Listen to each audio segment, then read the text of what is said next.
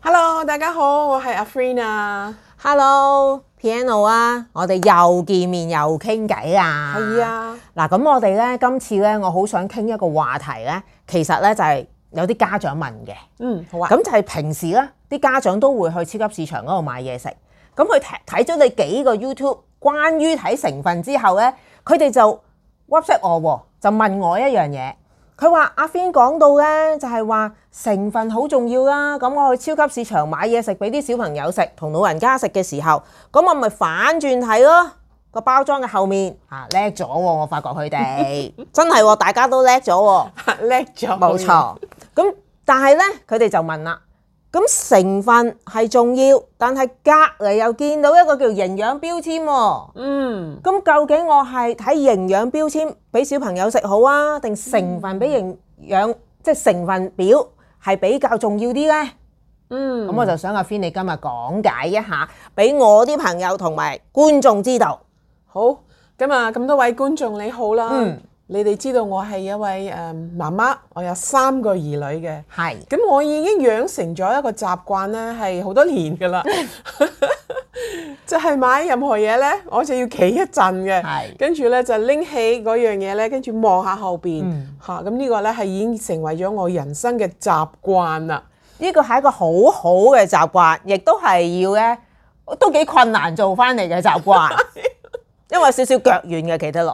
係啊，咁啊，想請問大家呢，你哋有冇呢個習慣呢？嚇、有冇習慣睇後邊嘅標籤啊、成分啊咁？嗱，如果你有嘅，咁你就俾個即係 yes 我哋啦。嚇、呢、個話題你可能會好中意嘅喎，咁所以再俾個 like 我哋啦。咁、但係如果你話有時嘅，咁你話 sometimes 啊嚇、但係如果你話冇啊冇呢個習慣，你更加要聽啦今日。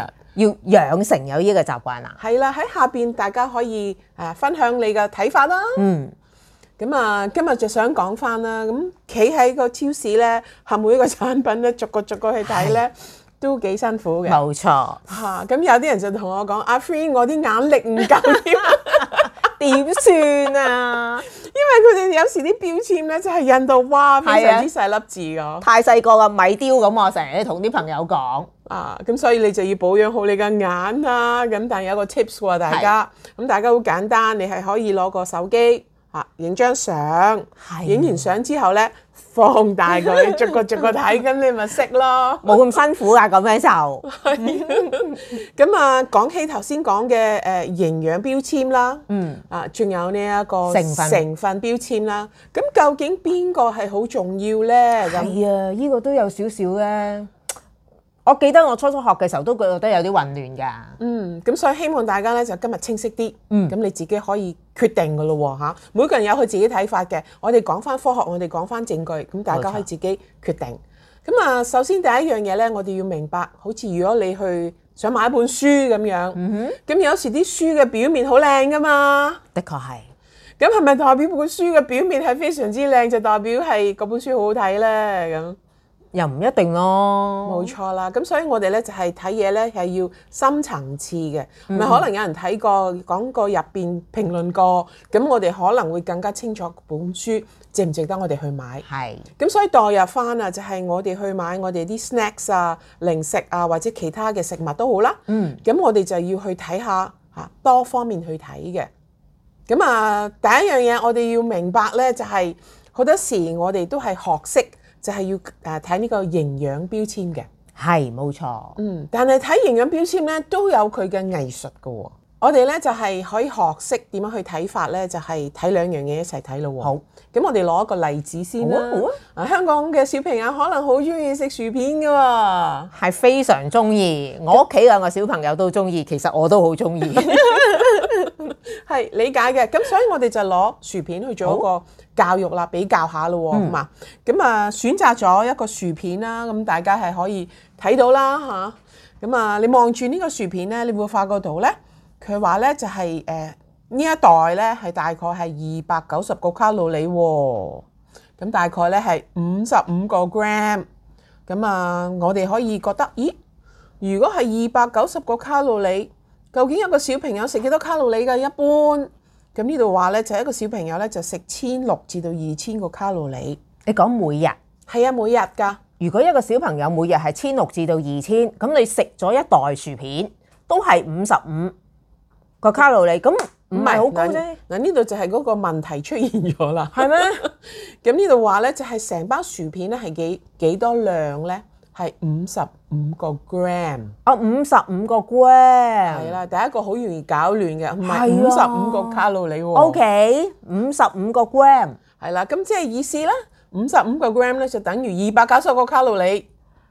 哦，咦，咁千六至二千二百九十五，二百九十個卡路里，由於包薯片又唔係好高啫，係係啦，嗱呢個就係我哋第一個反應咯喎。嗱，跟嗯住我哋再睇下啦，入邊嘅成分咧就講俾我哋聽。係啊咁佢入邊咧就係有碳水化合物啦。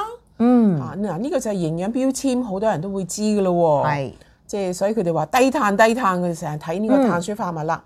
跟住就有蛋白質，哇！啲人咧要健身係咪多啲即係蛋白質冇錯？跟住咧好怕肥嘅人咧就會睇脂肪啦。嗯，咁所以咧呢三樣嘢咧就講俾我哋聽，佢入邊咧就係有幾多，跟住又會講俾我哋聽咧啊營養標籤話大概有幾多嘅誒呢一個纖維啦、糖分啦啊，跟住咧就鹽分啦，咁跟住咧就係呢一個膽固醇。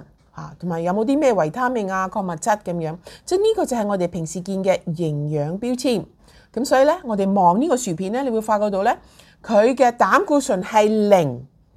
唔錯喎，跟住咧，佢嘅糖分咧係一個 gram，一個 gram 好少 啫。係啦，咁好似睇起上嚟都唔錯啦，係咪？聽起上嚟亦都好健康咁噃。好啦，咁跟住咧就係、你留意翻個 gram 嗰度咧，佢係就話咧呢個咧就係每一日你應該可以攝取到嘅量，即係頭先所講嘅碳水化合物啊、蛋白質啊、脂肪啊、糖啊咁樣。咁、呢個咧就係會講俾我哋聽嘅。係咁所以咧，你會留意到咧，呢一包薯片咧，就係話原來你食咗呢包薯片咧，你就可以攝取咗大概你嗰日啊應該攝取嘅大概三十一個 percent 嘅總嘅呢、個即係脂肪啦，即係三分一㗎啦，已經去咗。原來又咁犀利㗎。係啊，所以就要去學識啦。所以如果你話整體嚟講咧，呢包薯片好似都唔係太差啫，係咪啊係咯，但係點解睇到個總脂肪量又會咁高嘅咧？咁但係 piano 你試下睇成分啦。好嘅嗱頭先咧就係嗰個係營養標籤啊嘛。嗯。營養標籤嚇，咁而家我哋睇翻成分，我哋要將兩樣嘢對比咧，我哋先至可以知道究竟呢一樣嘢究竟健唔健康。哦，即係我唔可以單一淨係純粹睇成分，我亦都要睇翻營養標籤，係啦，然後對比一下。冇錯咁就係最佳嘅揀嘢食 所以嘅藝術方法啦。所以啲媽咪可能要 讀翻啲咩事啊，計數計數， 我計數都好差嘅。係啦，會挑戰我哋嘅，所以有時哎呀煩得滯啊，唔理。係啊，冇錯，有陣時會係咁㗎。理解嘅嚇，因為我都好怕數嘅。咁其實一般嘅薯片個成分裡面嗱，由頭先你營養標籤講咗啦，咁成分裡面又會有啲咩咧？薯片頭先睇呢一個叫做即係營養標籤啦，而家睇翻個成分表啦。嗯咁我想你試下睇下啦。好咁你留意到咧，第一樣嘢係乜嘢啊？食薯片當然應該係薯片啦，薯仔啦，好啦，咁即係佢要炸薯仔咯喎。嗯係咁佢用咩油咧？呢個就排第二啦。棕櫚油同埋乜嘢？啊同埋呢個芥花籽油，嗯，咁跟住咧，你會發覺到咧，嗯佢就有開始咧，就係俾調味佢咯喎。係咪一個調湯？味料有一隻湯粉咯，而湯粉裡面排咧第一係乜嘢？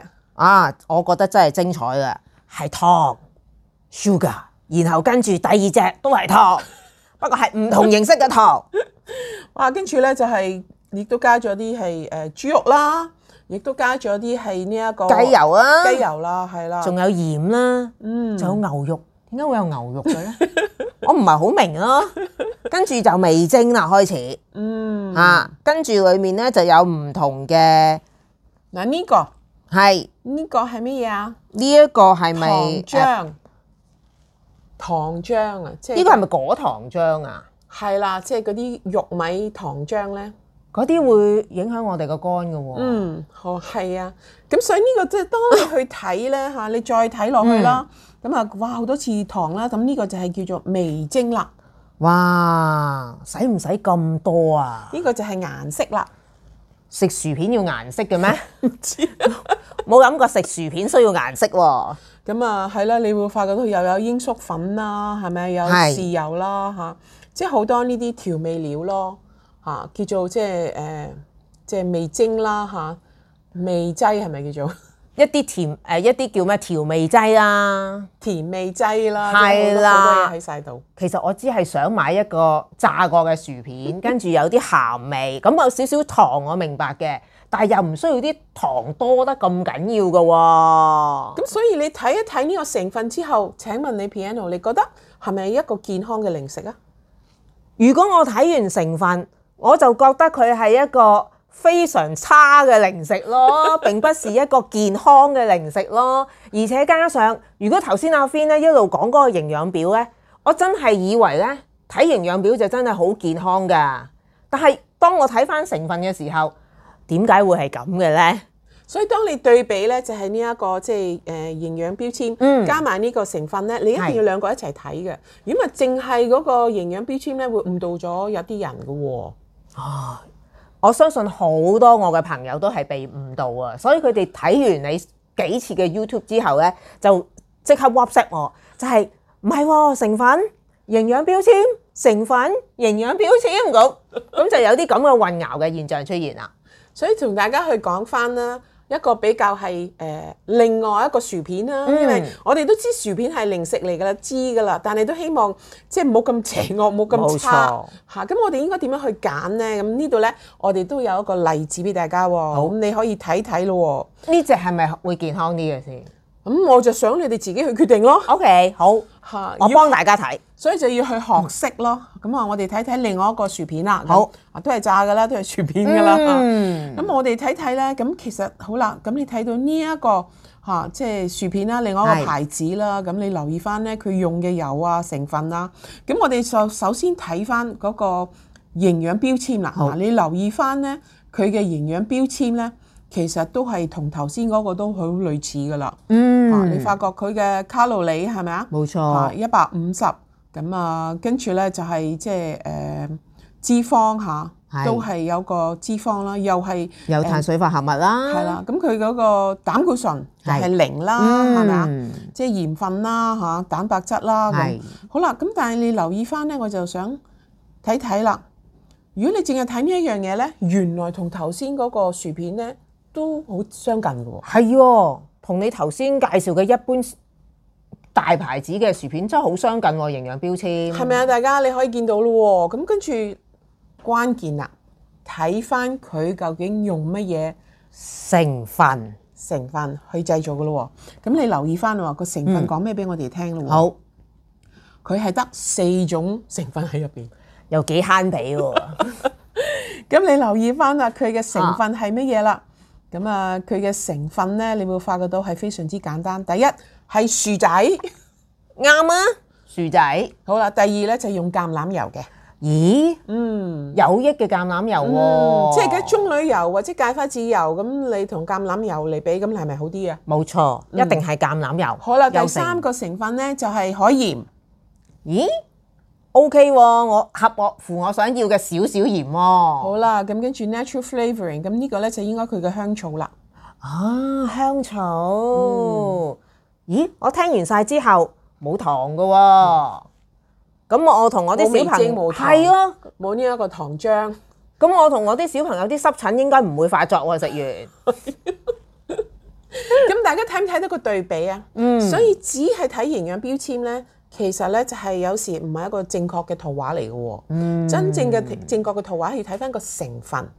咁所以兩樣嘢你喜歡睇嘅，你係可以一齊睇，跟住你就會見到嗰個結論啦。咁你話你揀邊個？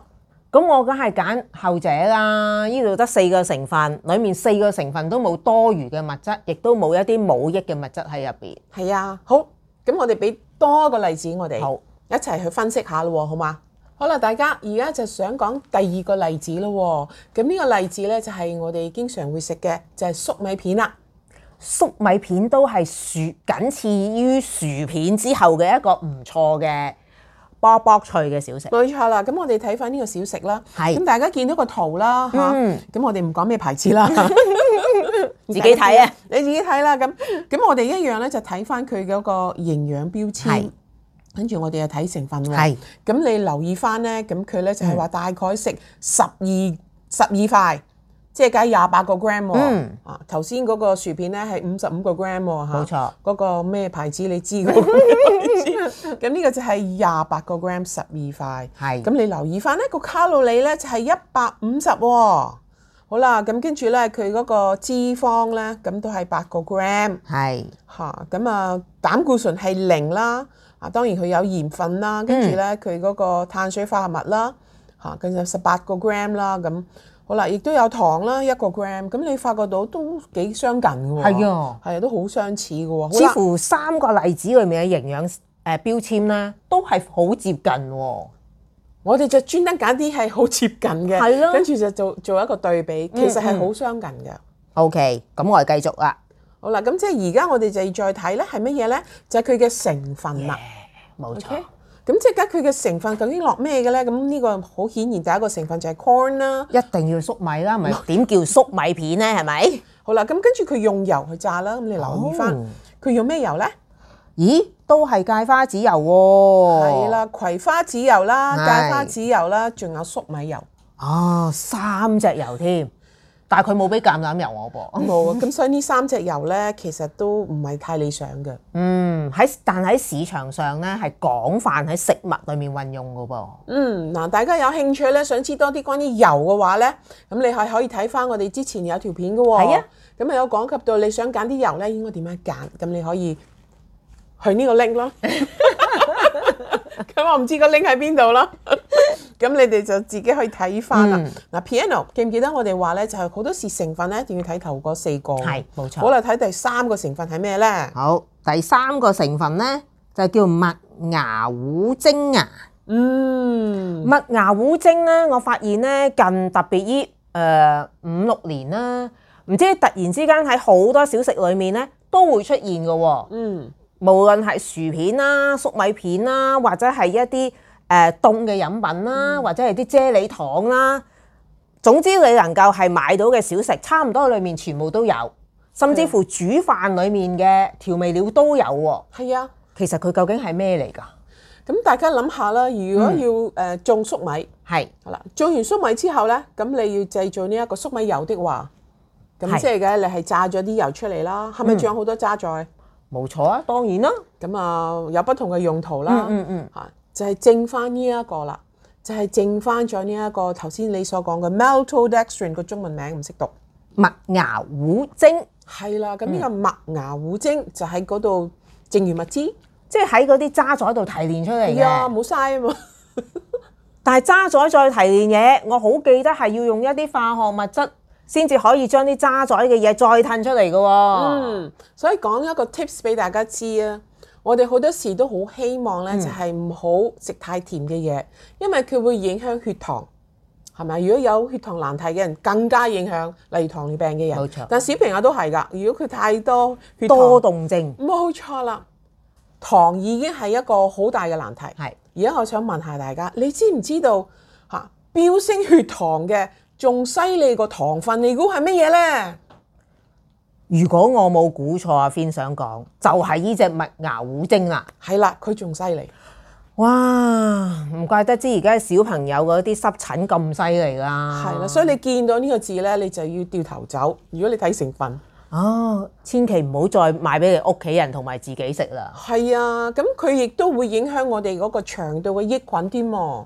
連腸道嘅益菌都會破壞啊！係啊，咁所以真係唔係一個好嘅成分咯。啊，腸道益菌越嚟越少。我記得你講過係個腦都會影響噶噃，係啊，個跟住集加中力會差噶係喎。啊，跟住加埋血糖高啦。所以啲小朋友講極都唔聽係嘛？ 係啊，所以你下邊你再睇翻啲係成分咧，佢冇錯有好多調味料，但係亦都係有即係呢個味精啦。係嚇啊人造色素啦，咁亦都再加糖嘅喎。咁所以真係好多成分嚇，我都唔知幾多，大家可以自己去數下佢啦。好啦，咁我哋就再做翻個對比啦。係係啦，如果你淨係睇呢一個營養標籤的話呢，有另外一個例子，大家可以睇睇。咁喺以下啦，呢、個例子啦，咁哦啊呢個例子咧就係另外一個品牌品牌噶啦。咁嗯呢個品牌咧都係呢一個粟米片片，OK？咁你留意翻喎，嗱佢個營養標籤咧一樣噶喎。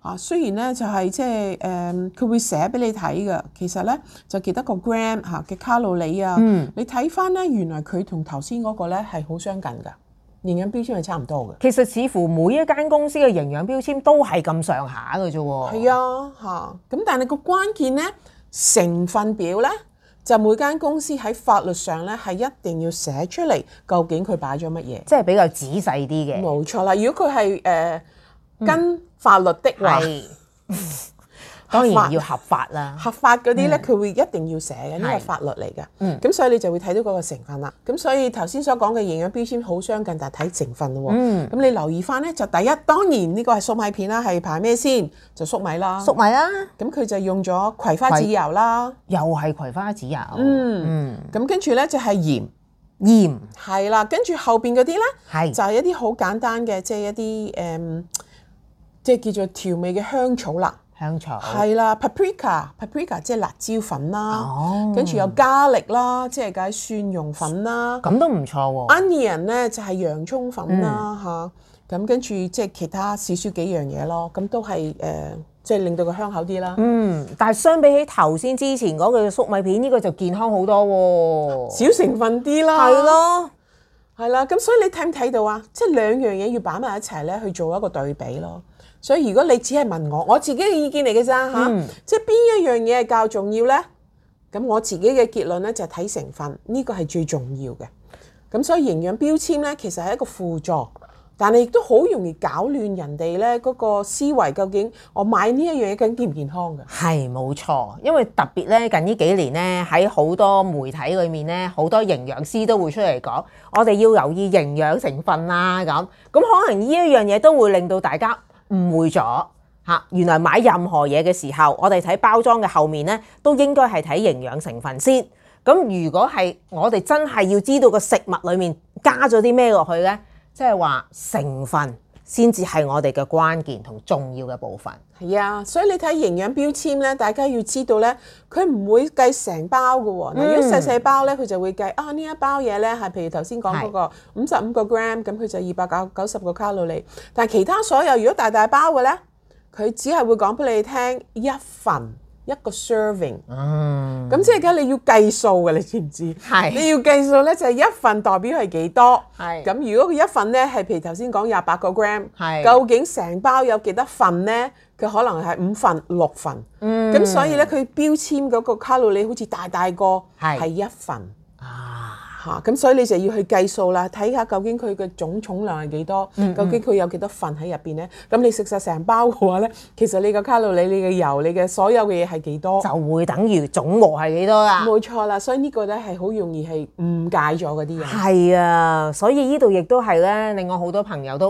誤會嘅地方咯。嗯，咁而家應該咧，相信大家都清楚啦，係嘛？咁如果當你下次再去超級市場，好似阿 Fin 或者好似我咁樣，要買嘢食俾屋企人同自己食嘅時候，記住睇除咗睇封面，唔該反轉睇埋後面嘅成分先，跟住再睇營養標籤都唔遲嘅。係啊，因為有時封面咧佢會加一啲字嘅。係，咁佢嘅封面咧，佢會可能講低糖冇錯。嚇、少糖。咁跟住啲人就會覺得啊，即係真係冇呢個糖喎、嗯咁、你跟住咧睇後邊成分咧係，你就會發覺到嚇營養標籤好似好低，但係跟住佢用過啲咩糖咧嚇？頭、先所講嘅咩粟米糖漿嗰啲咧係係係好傷害身體嘅，或者係另外嗰個 maltodextrin 咧。麥芽糊精係啦，因為麥芽糊精冇 sugar 噶嘛，係啊咁所以你咪好容易誤誤解咗咯。所以呢啲咧係 tips 嚟嘅喎。咁第二種咧，佢哋就話低脂，係嚇喎低低呢一個誒卡路里或者嗯係低呢一個膽固醇。咁第一樣嘢，所有植物嘅成分係冇膽固醇， 啱。但係佢都會寫即係冇膽固，即係啦低膽固醇啦係嚇，我突然之間諗到咧，乜嘢都低咧。我諗起如果我佢寫嘅，我如我自己如果完全都相信，我覺得自己變咗好低 B 咯。所以自己真係要計翻數嘅。第三好容易誤解人誤誤導人嘅咧，嗯係嚇令到人誤解啦嚇，唔好話誤導啦嚇，好令到人誤解咗嘅咧就係冇膚質。 係喎，依幾年潮流好興冇膚質，冇膚質，冇膚質啊嘛。因為膚質對於某啲人係會產生敏感反應啊嘛，咁所以佢哋就話我呢一樣嘢係冇膚質。嗯，好啦，如果佢唔落膚質嘅成分呢，咁佢究竟落咩呢？就好多時就係落呢一個誒、嗯粟米粉、粟米粉、白米粉，白米粉，係啦，係好多時係一啲精製咗嘅一啲誒、呃即係誒、呃碳水化合物。嗯，或者係啲澱粉質嘅嘢嚇，雖然唔係小麥嚇，小麥係有呢、一個即係膚質啊嘛，但係啊佢會取代咗一啲好似冇膚質嘅嘢，但係大家要睇啦。如果你要買嘅白米做出嚟，你要唔要咧？咁白米嘅咪即係糖咯。係啊，咁你仲話粟米，咁咪又係糖咯。係啊，咁其實你食完嗰包嘢，咪真係又係好多糖。係啊，咁不如你你食其他嘢咯，嗬。係咯，係啊，所以呢個就係好容易咧係誤解咗嘅，咁、嗯所以啲人咧未必選擇得最好咯。希望今日講嘅嘢幫到你啊！大家都要做一個精明嘅消費者。咁嗯，我哋今日又傾到呢度啦，好嘛？Free 好啊，嚇！如果大家再有啲咩問題想問我哋，喺下面可以評論俾我哋，但係記住俾記得俾 like，同埋咧記得撳我哋嘅鐘仔。但我亦都好想知咧，大家今日你嗯學到嘅嘢，你實質會點樣用啊？如果你覺得啊，我今日學咗嘅嘢咧，我嗯會點點點用，我都好想聽。係，所以你記住寫啲評論俾我哋啊，我哋會回應你㗎。 OK，好啦，拜拜拜拜。